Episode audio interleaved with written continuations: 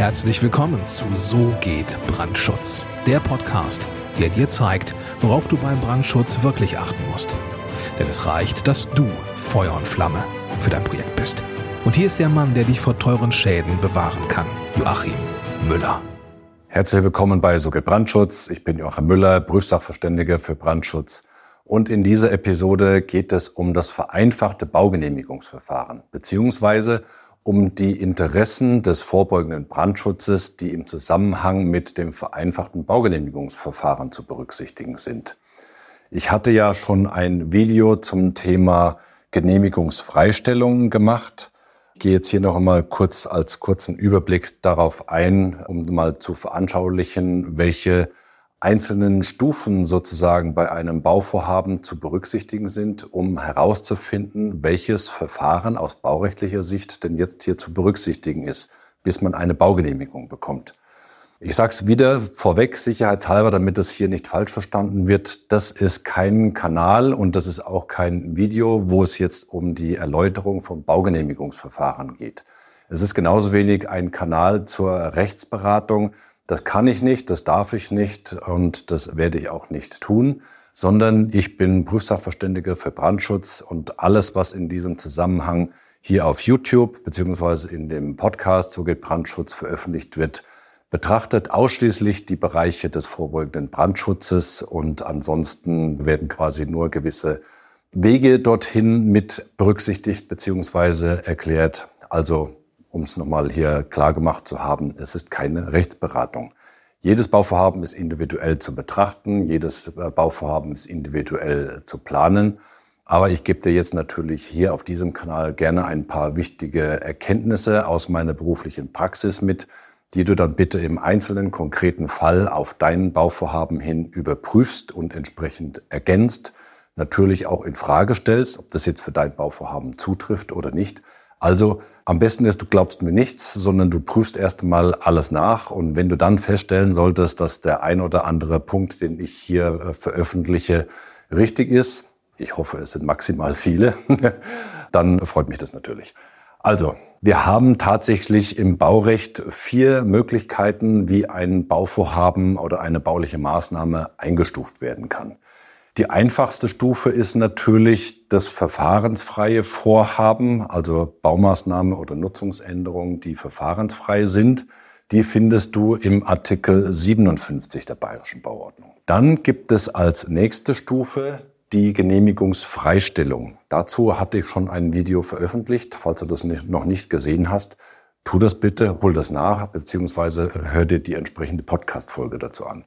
Also Genehmigungsfreistellung das findest du im Artikel 58. Auch hierüber soll jetzt hier in diesem Video nicht weiter gesprochen werden, sondern wir haben dann als nächste Stufe das vereinfachte Baugenehmigungsverfahren nach Artikel 59. Darum geht's jetzt hier in diesem Video. Und als Endstufe sozusagen das normale Baugenehmigungsverfahren nach Artikel 60 Bayerische Bauordnung. Also hier geht's um das vereinfachte Baugenehmigungsverfahren. Und das heißt so, weil sich für irgendjemanden was vereinfacht hat. Klingt eigentlich plausibel. Also, vereinfachtes Baugenehmigungsverfahren heißt zum einen natürlich, dass viele verfahrenstechnische Prozesse innerhalb der unteren Bauaufsichtsbehörde vereinfacht und auf wenige Sachverhalte reduziert wurden und dass es dadurch für den Bauherrn auch einfacher wird, zu einer Baugenehmigung zu kommen. Im Grunde bedeutet aber das vereinfachte Baugenehmigungsverfahren, dass sich der Prüfumfang für die untere Bauaufsichtsbehörde reduziert hat. Und das findet man eben im Artikel 59. Und da sind ganz gewisse Randbedingungen zunächst einmal dran geknüpft, dass ein Bauvorhaben die Voraussetzungen erfüllt, um in, nach dem vereinfachten Baugenehmigungsverfahren genehmigt zu werden. Das Ganze findest du im Artikel 59 Bayerische Bauordnung. Ich habe es jetzt hier nur mal stichpunktartig notiert. Also es ist wichtig, das Bauvorhaben ist nicht verfahrensfrei, also hat von dem, was ich zuvor genannt hatte, die vereinfachte Stufe schon übersprungen. Es ist kein verfahrensfreies Bauvorhaben. Was verfahrensfrei ist, findest du in der Bayerischen Bauordnung. Da sind also ist ein riesengroßer Katalog an Maßnahmen aufgelistet für Bauvorhaben, die verfahrensfrei sind. Nächste Voraussetzung, die erfüllt sein muss, Es ist ein Bauvorhaben, das nicht genehmigungsfrei gestellt ist. Also die Randbedingungen für die Genehmigungsfreistellung werden von diesem konkreten Bauvorhaben, zum Beispiel von deinem, nicht mehr erfüllt.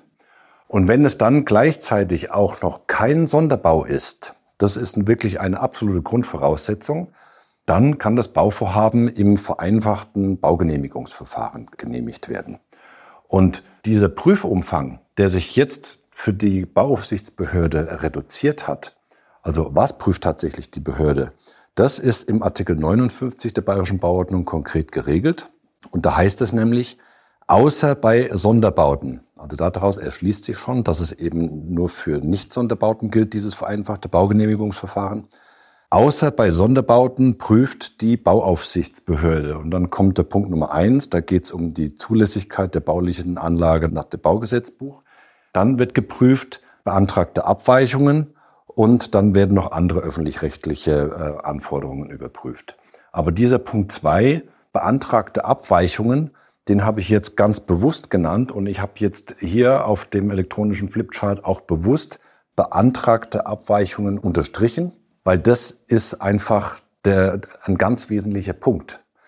Die Bauaufsichtsbehörde prüft nicht, ob Abweichungen vorliegen, sondern sie prüft und bewertet äh, und genehmigt oder lehnt eben, falls die Anforderungen nicht erfüllbar sind, die beantragten Abweichungen ab, beziehungsweise lässt sie nicht zu. Ja, und wer hat das Ganze jetzt zu beantragen?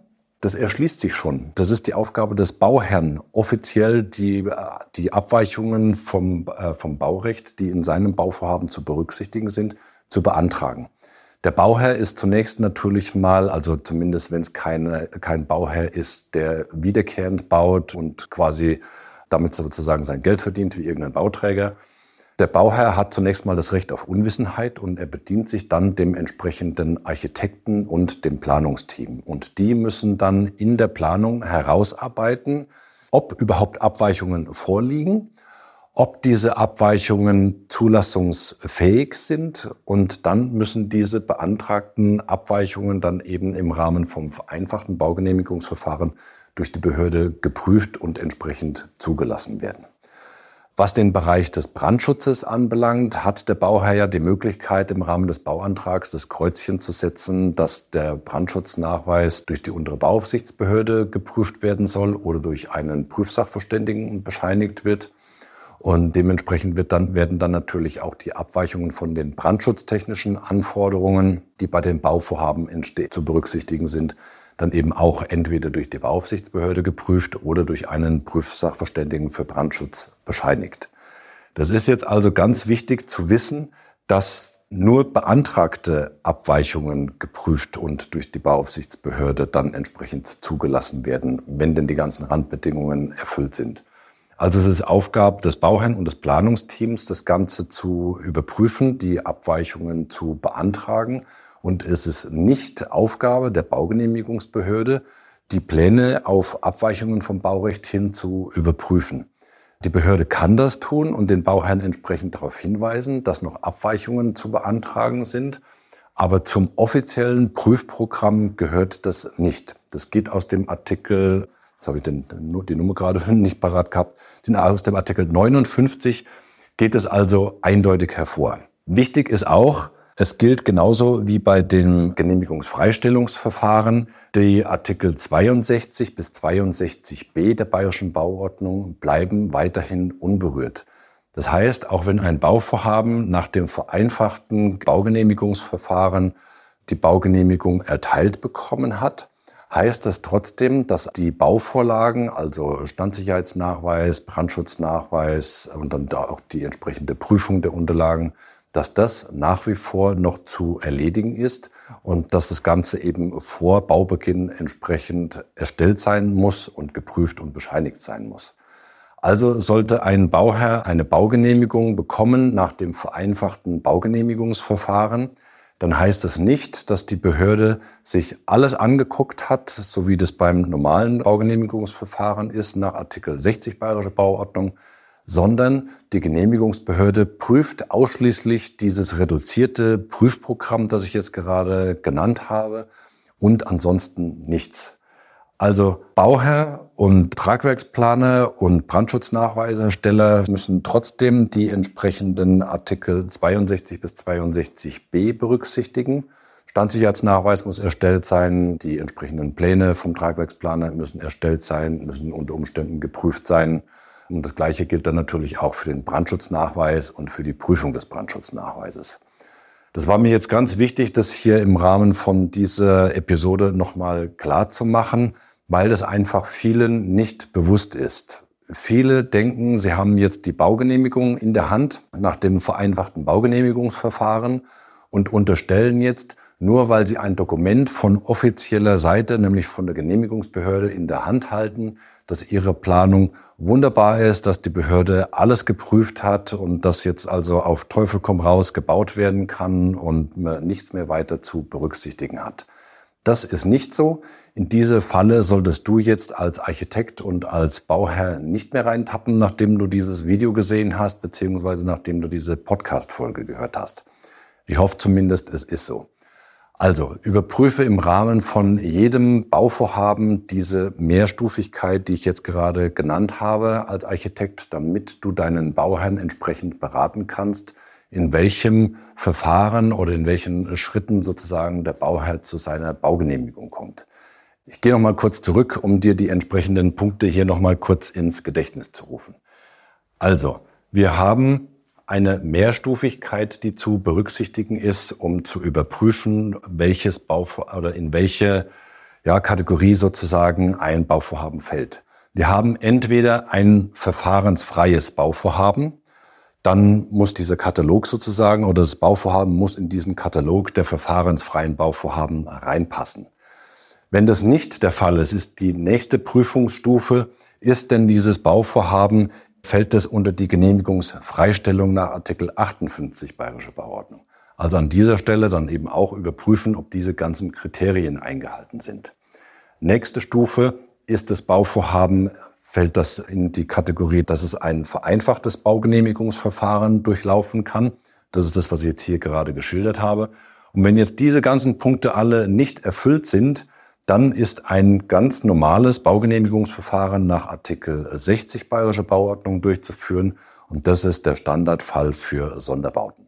Also du wirst merken, wenn du die entsprechenden Artikel dir nochmal durchliest, verfahrensfrei, genehmigungsfrei und vereinfachtes Baugenehmigungsverfahren, die schließen automatisch immer Sonderbauten aus, damit eben die Sonderbauten immer automatisch in ein Genehmigung, in ein Baugenehmigungsverfahren nach Artikel 60 Bayerischer Bauordnung reinfallen. Ja, und äh, es ist halt einfach wichtig zu wissen, dass sowohl im Genehmigungs, in der Genehmigungsfreistellung als auch im vereinfachten Baugenehmigungsverfahren die bautechnischen Nachweise immer erstellt sein müssen, also Standsicherheitsnachweis und Brandschutznachweis, und dass die das entsprechende Prüfverfahren durchlaufen müssen, je nachdem, was da zu berücksichtigen ist. Also, ich hoffe, das Video hat dir gefallen. Lass mir gerne einen Daumen nach oben dazu da. Abonniere den Kanal, falls du das noch nicht getan hast. Und solltest du einen Brandschutzplaner brauchen oder einen Prüfsachverständigen für Brandschutz, dann gehe bitte jetzt auf www.tub-brandschutz.com. Das ist unsere Homepage. Trag dich dort ein für ein kostenloses Erstgespräch und ich freue mich sehr auf deine Kontaktaufnahme. Bis dahin, herzliche Grüße, dein Joachim Müller, Prüfsachverständiger für Brandschutz. Vielen Dank, dass du auch dieses Mal mit dabei warst. Wenn dir gefallen hat, was du gehört hast, dann war das nur die Kostprobe. Wenn du wissen willst, ob und wie wir den Brandschutz für dein Gebäude optimieren können, dann besuche jetzt www.tub-brandschutz.com und trag dich ein für ein kostenloses Erstgespräch. Diesem 45-minütigen kostenlosen Beratungsgespräch wird eine Strategie für dich erstellt. Und zwar egal, ob du uns für die Planung des Brandschutzes für dein Gebäude brauchst oder ob du mich als Prüfsachverständigen für die Prüfung eines Brandschutznachweises haben willst. In unserem Gespräch lernst du die Chancen und Risiken für dein Projekt kennen und wir zeigen dir, wie du die Kontrolle über die Kosten für den Brandschutz und die Termine bekommst. Vergiss eine Sache bitte nicht. Je früher du uns in die Planung oder Prüfung des Brandschutzes für dein Gebäude einbindest, umso eher bekommst du über Folgendes die Gewissheit. Einen maßgeschneiderten Brandschutz für dein Gebäude, die Einhaltung der Termine und die Einhaltung der Kosten. Also, Gehe jetzt auf www.tub-brandschutz.com und trag dich ein für ein kostenloses Erstgespräch.